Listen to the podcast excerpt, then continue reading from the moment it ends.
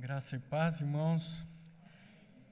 É, a primeira vez que eu subi aqui no púlpito da Igreja Central, eu era adolescente, eu fui dirigir um culto, era da UPA, o, culto estava por conta da UPA naquela noite, e o reverendo Álvaro ia pregar, e eu me lembro que a dona Berenice, seu Zé Simão, estava aqui no primeiro banco, quando eu olhei, a dona Berenice estava com o olho arregalado, né? Quando é, ela falou o púlpito, né? Quando eu vi o púlpito estava andando, né? De tão nervoso que eu estava, estava empurrando o púlpito que o púlpito ia cair. Aí eu trouxe o púlpito de volta, né? Então foi um nervosismo e hoje é a primeira vez que eu prego aqui na nossa igreja, né? Então que Deus possa realmente nos abençoar, nos usar como instrumento dele. Eu convido a igreja a abrir a palavra de Deus no livro de Jonas, no capítulo 4.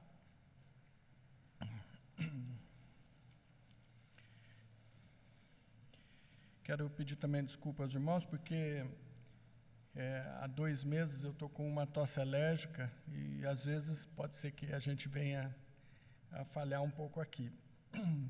Jonas, capítulo 4. Diz assim a palavra do Senhor. Com isso desgostou-se Jonas extremamente e ficou irado. E orou ao Senhor e disse: Ah, Senhor, não foi isso que eu disse, estando ainda na minha terra? Por isso me adiantei, fugindo para Tarsis, pois sabia que és Deus clemente e misericordioso, e tardio em irar-se, e grande em benignidade, e que te arrependes do mal. Peço-te, pois, ó Senhor, tira minha vida, porque é melhor me, me é morrer do que viver. E disse o Senhor: É razoável essa tua ira? Então Jonas saiu da cidade, assentou-se ao oriente da mesma, e ali fez uma enramada, e repousou debaixo dela à sombra, até ver o que aconteceria à cidade. Então fez o Senhor Deus nascer uma planta, que subiu por cima de Jonas, para que fizesse sombra sobre a sua cabeça, a fim de livrar do seu desconforto. Jonas, pois, se alegrou em extremo por causa da planta. Mas Deus, no dia seguinte, ao subir da alva, enviou um verme, o qual feriu a planta e essa se secou. E nascendo o sol, Deus mandou um vento calmoso oriental, e o sol bateu na cabeça de Jonas de maneira que desfalecia, pelo que pediu para si a morte, dizendo: Melhor me é morrer do que viver. Então perguntou Deus a Jonas: É razoável essa tua ira por causa da planta? Ele respondeu: É razoável a minha ira até a morte. Tomou o Senhor Tens compaixão da planta para que não te custou trabalho, a qual não fizesse crescer, que nenhuma noite nasceu, que numa noite nasceu e numa noite pereceu. E não hei eu de ter compaixão da grande cidade de Nínive, que há mais de 120 mil pessoas que não sabem discernir entre a mão direita e a mão esquerda, e também muitos animais? Vamos orar mais uma vez? Querido Deus, a tua palavra foi lida e nós suplicamos agora que o teu Santo Espírito esteja nos iluminando, esteja agindo, a Deus, em nossos corações, para que a boa semente da tua, da tua palavra seja plantada no terreno fértil do nosso coração, para que a gente possa realmente produzir frutos, ó Deus, daquilo que o Senhor tem para conosco nesta manhã. Nós oramos em nome de Jesus. Amém. Irmãos, quando o pastor reverendo Misael me pediu né, para pregar, eu falei, sobre o que, que eu vou pregar? E ele falou, prega sobre aquilo que Deus colocar no seu coração.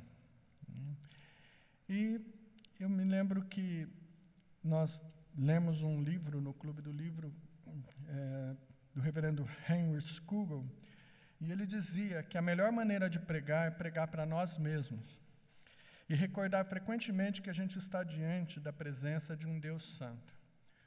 Então eu pensei, eu, preciso pregar alguma coisa que seja para mim.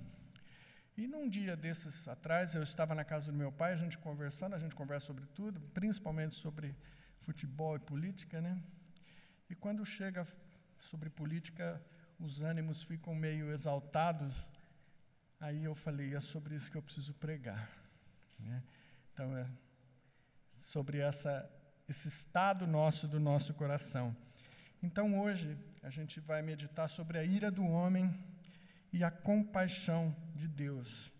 Então, como eu precisava de alguma coisa que retra, é, retratasse uma necessidade espiritual minha, eu me lembrei tanto desse texto de Jonas, quanto daquele texto que tem na passagem de Lucas 9, capítulo 9, né? Quando você pensa na situação do país, você imagina algumas coisas, e aí vem aquelas palavras de João e Tiago: Senhor, queres que mandemos cair fogo do céu para os consumir?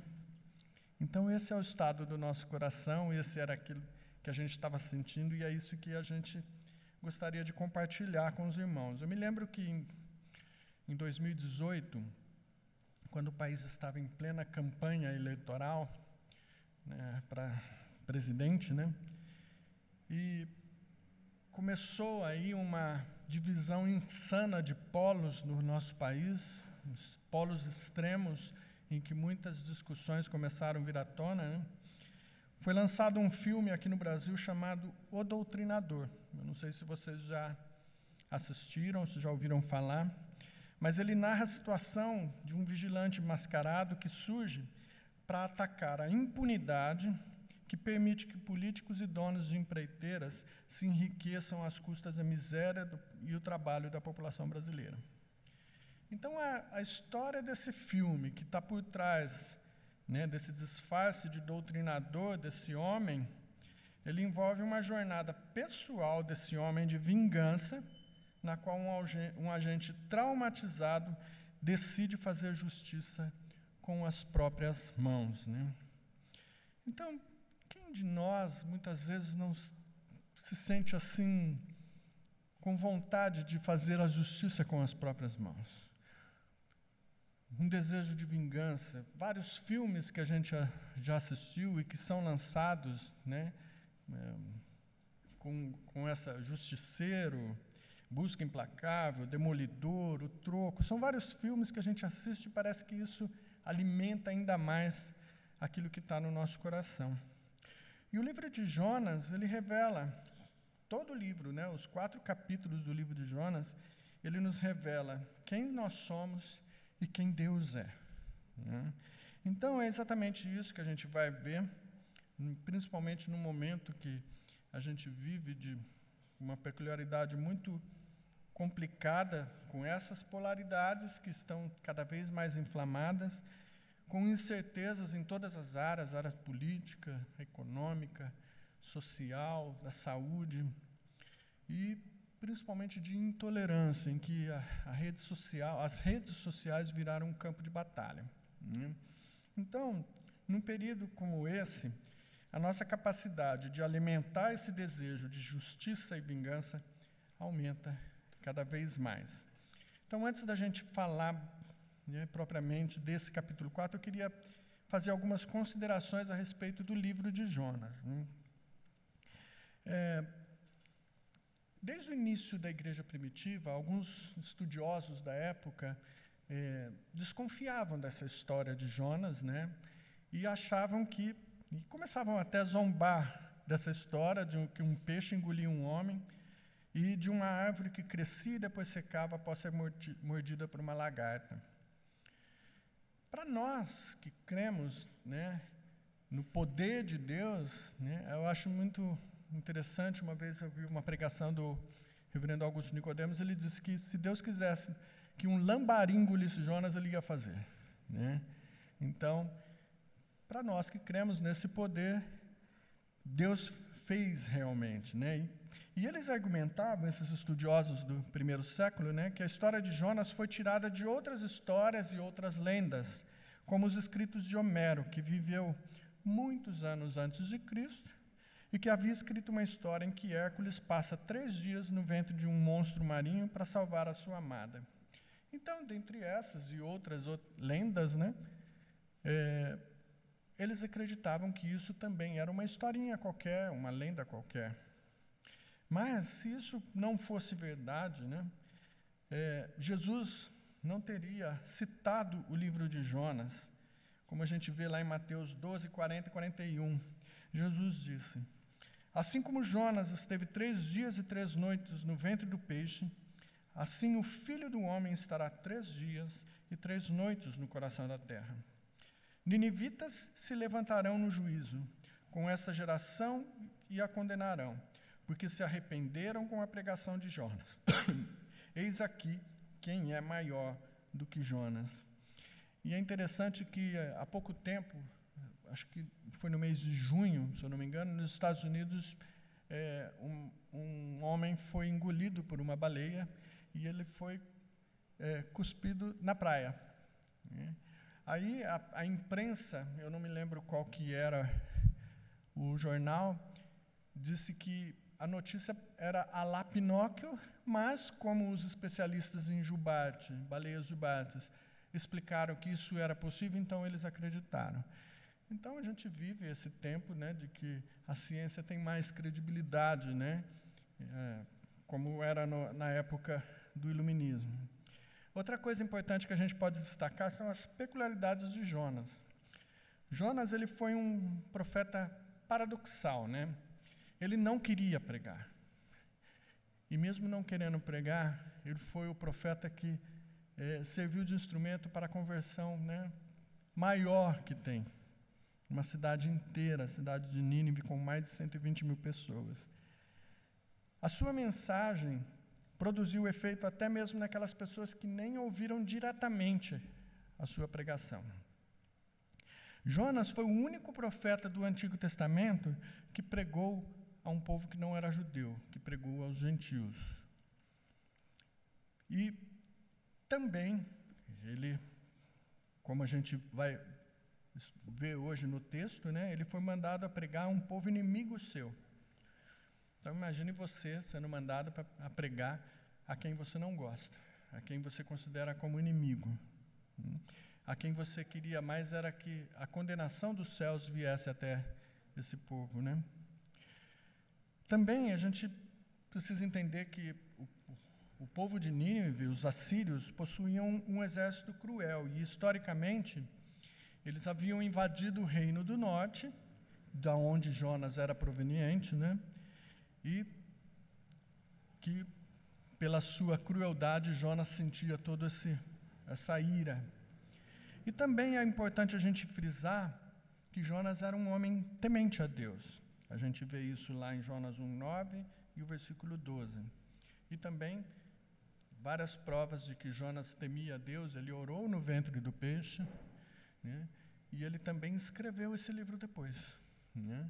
para contar a sua história. Então, para a gente pensar um pouquinho, né? Na nossa perspectiva humana, que ela foi herdada pela queda, a gente até pode entender que Jonas tinha bons motivos para não pregar aos ninivitas. Né? Como todo hebreu, Jonas odiava aquele povo. Quando Deus deu a ordem, ele deve ter pensado assim: ah, não, tudo menos isso. Então a gente está diante de um homem que, apesar de temer a Deus, travava uma luta interna, pois ele odiava os seus inimigos. Então Jonas, ele entendia que os ninivitas não mereciam a salvação, não mereciam perdão, porque eles eram um povo cruel, violento e idólatra. Então, por isso mesmo, Jonas, ele não achava isso justo. Eu, um servo fiel que dediquei a minha vida ao Senhor, eu sim mereço a salvação, mas aquele povo lá não merece não. Então, por isso que Jonas, ao invés de seguir 800 quilômetros em direção a Nínive, ele preferiu andar 1.200 quilômetros no sentido contrário. Bom, depois, coitado, teve que andar dois mil para chegar até Nínive, né? Então, esse era o plano de Jonas. E mais uma última coisa interessante que o livro mostra é que tudo e todos obedecem a Deus, menos o crente. Né? Então a gente vê no livro de Jonas que o mar, os marinheiros, lá no capítulo 1, versículos 15 e 16, o peixe por duas vezes, no capítulo 1, 17 e 2, 10, os próprios ninivitas, capítulo 3, versículo 5, a planta agora que a gente viu, o verme agora que a gente viu, o vento calmoso, todos obedecem a Deus. Mas Jonas foge de Deus. Então, Jonas, como ele temia Deus, ele sabia que Deus ia salvar aquele povo que ele tanto odiava. Então a gente tem duas lições muito preciosas, duas revelações aqui que Deus nos faz. A primeira é que Deus revela a natureza do homem, que está dos versículos 1 até o versículo 5. Então, Jonas ele não estava nada satisfeito com aquilo que Deus queria. Ou seja, de, eh, Jonas desgostou-se daquilo que Deus gosta. A gente vê isso aqui no versículo 1. Com isso, desgostou-se Jonas extremamente. E mais, esse desgosto de Jonas provocou uma ira. E a palavra aqui no original, é, no sentido de quente, é como se ele estivesse fervendo, ardendo por dentro de tanta ira que ele estava sentindo, né? E ficou irado. Então, para Jonas, aos seus próprios olhos, o que estava acontecendo estava errado. Não podia, não podia acontecer. Então, Jonas estava contrário à salvação dos ninivitas e acredito eu que muito mais com relação à misericórdia de Deus com relação aos ninivitas. Então, para Jonas, o que havia acontecido era errado, aí ele orou. Aí a gente vê aqui no versículo 2: E orou ao Senhor e disse: Ah, Senhor, não foi isso que eu disse estando ainda na minha terra? Por isso me adiantei fugindo para Tarsus, pois sabias que Deus é clemente e misericordioso e tardio em irar-se, grande em benignidade, e que te arrependes do mal. Então, a oração de Jonas nada mais é do que uma reclamação que ele faz. Né? Mas, enquanto Deus queria dar vida aos ninivitas, e os ninivitas queriam vida, Jonas queria o quê? Morrer. É o que a gente vê aqui no versículo 3. Peço-te, pois, Senhor, tira minha vida, porque me, melhor me é morrer do que viver. Esse é Jonas, esse sou eu, esse é cada um de nós, né, que se sente irado quando alguém que nos fez algum mal é abençoado por Deus. E muitas vezes a gente age como aquele motorista que senta no banco de trás, ou, ou ele senta do lado, né, e tem alguém dirigindo o carro, e ele fica lá, né, buzinando assim, né. E eu não sou assim, viu, gente? A Kelly sabe disso, né. Por que, que você não foi aqui? Vira aqui, estacione aqui. Não, põe lá. Né? Então, com Deus, muitas vezes a gente acaba agindo dessa forma. Por que, que o senhor fez isso? Por que, que o senhor não fez aquilo? Então, Jonas, ele acaba confessando que ele não queria pregar em Nínive, e ele disse que sabia que Deus perdoaria aquele povo idólatra, mau, cruel e violento. A prova disso a gente pode ver lá no, no capítulo 3, o versículo 4. Ele diz assim: Começou Jonas a percorrer a cidade de caminho de um dia e pregava e dizia: Ainda há 40 dias Nínive será sub, subvertida. Então a pregação de Jonas foi curta e grossa. Ó, daqui 40 dias isso aqui vai ser pulverizado. Deus vai acabar com vocês. Era o desejo do coração dele. Ele não pregou para eles se arrependerem. Ele pregou, ó, Deus vai fazer isso com vocês. Isso foi suficiente para que o povo ninivita conhecesse e temesse a Deus, né? Então, Jonas prova isso, ele queria mais é que isso acontecesse. E aí a gente pensa, né, como nós também, quando a gente é mandado para pregar ou fazer alguma coisa para alguém que a gente gosta, a gente faz com o maior prazer.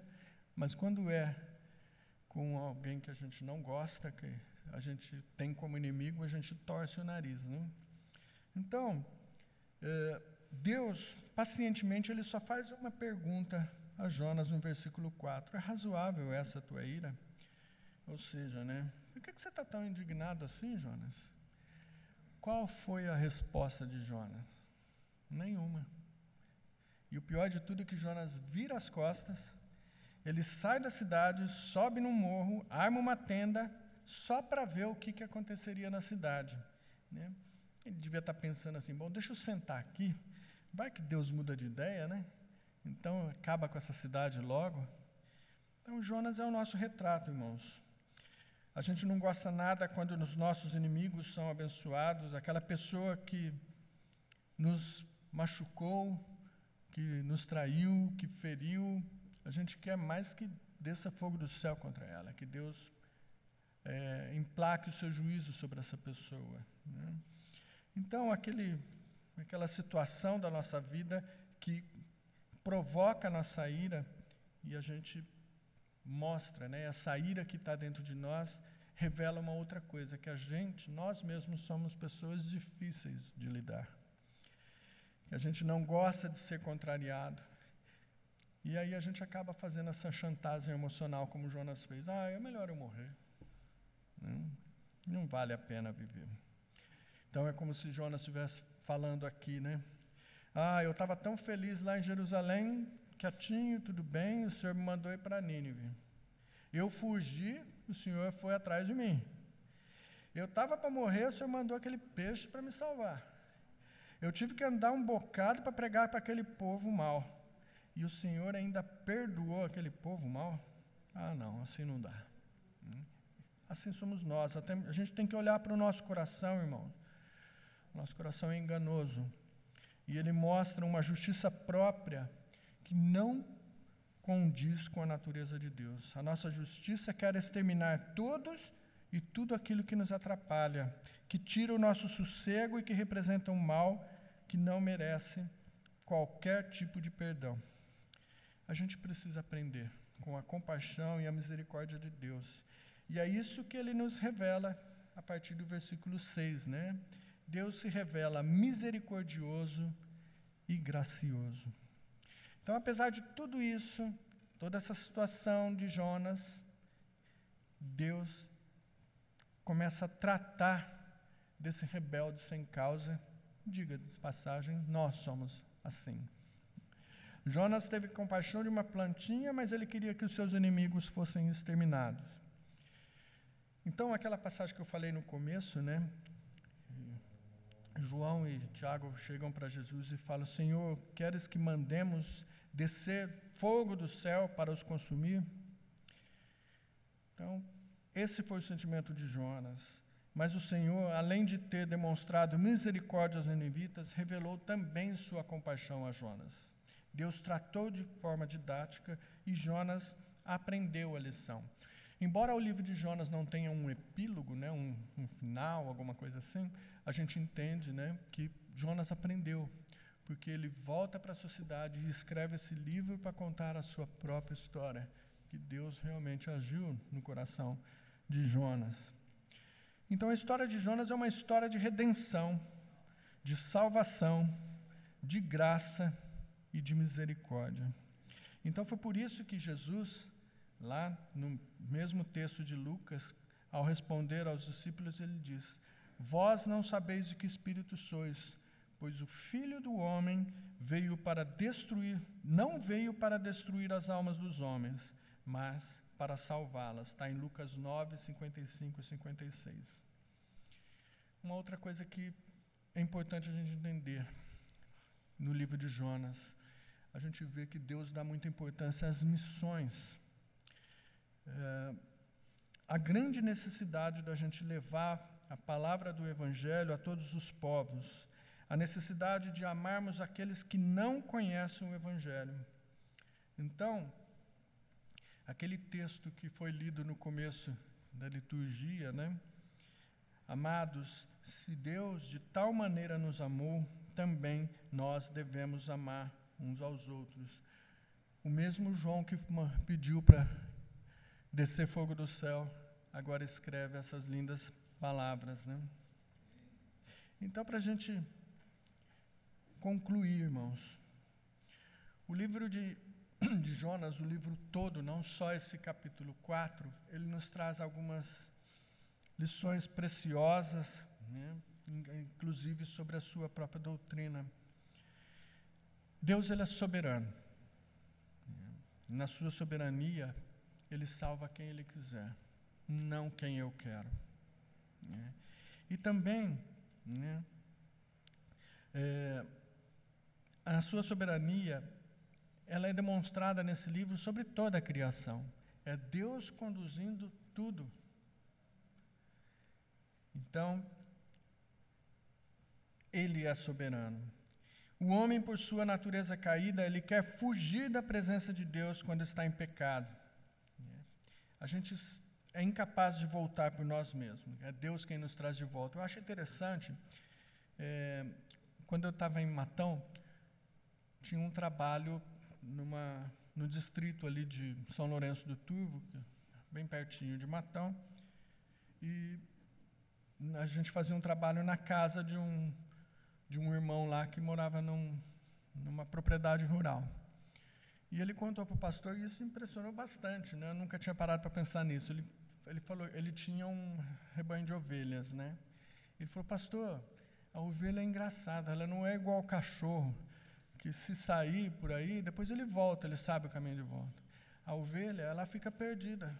Ela vai, ela não sabe voltar. Se o pastor não foi lá pegar a ovelha e ela só ouve o pastor, ela não volta. Então, isso é um retrato do que é a nossa vida com Deus. A gente quer fugir mesmo da presença de Deus. E é somente Deus quem nos busca, né? É Ele quem nos traz de volta. Uma terceira lição é que Jonas aponta para Cristo em sua morte e ressurreição. E também aponta para a salvação dos gentios lá no Novo Testamento. Então, Jonas está apontando para Cristo e apontando para essa salvação dos gentios. Em quarto lugar, a salvação, ela pertence a Deus. Jonas anunciou uma sentença de morte e desejou o seu cumprimento. Mas Deus agiu numa cidade inteira e o povo daquela cidade se arrependeu por uma obra de Deus, uma obra do Espírito Santo que salvou aquele povo. Então, a pregação de Jonas, que foi uma sentença de morte, se a gente for é, pensar que pelo próprio desempenho nosso a gente é capaz de alguma coisa, aqui está mostrando que não. Outra coisa que eu, eu me lembro em Matão, eu tinha um vizinho e ele sabia que a gente era da igreja e ele sempre dava aquelas cutucadas, né? E ele falou: Olha, eu tenho um amigo em Belo Horizonte que é advogado, e ele era advogado de júri. E ele estava num júri e ele conseguiu livrar o cliente dele da pena. E quando acabou o, o tribunal, um dos jurados procurou esse advogado. E esse, um, esse jurado era um pastor de uma igreja pentecostal. E ele falou assim: Você não quer ser pastor da nossa igreja? Eu, não, pastor, eu sou advogado. Não, mas do jeito que você prega, você vai converter até o inimigo. Ele falou: Olha, eu, me desculpe, mas eu não fui chamado para ser pastor, fui chamado para ser advogado. Ele falou: A gente paga X para você por mês para você ir para a nossa igreja. Ele falou: Não, obrigado, eu não quero. Então, algumas pessoas acham que é pelo desempenho da pregação. Mas não, quem converte, a salvação, ela pertence a Deus. E em quinto lugar, a salvação, ela não é uma questão de justiça. A salvação é graça. Deus foi gracioso para conosco. Em um ato de compaixão e amor, revelou-se misericordioso para conosco, enviando o seu Filho para ser o nosso redentor.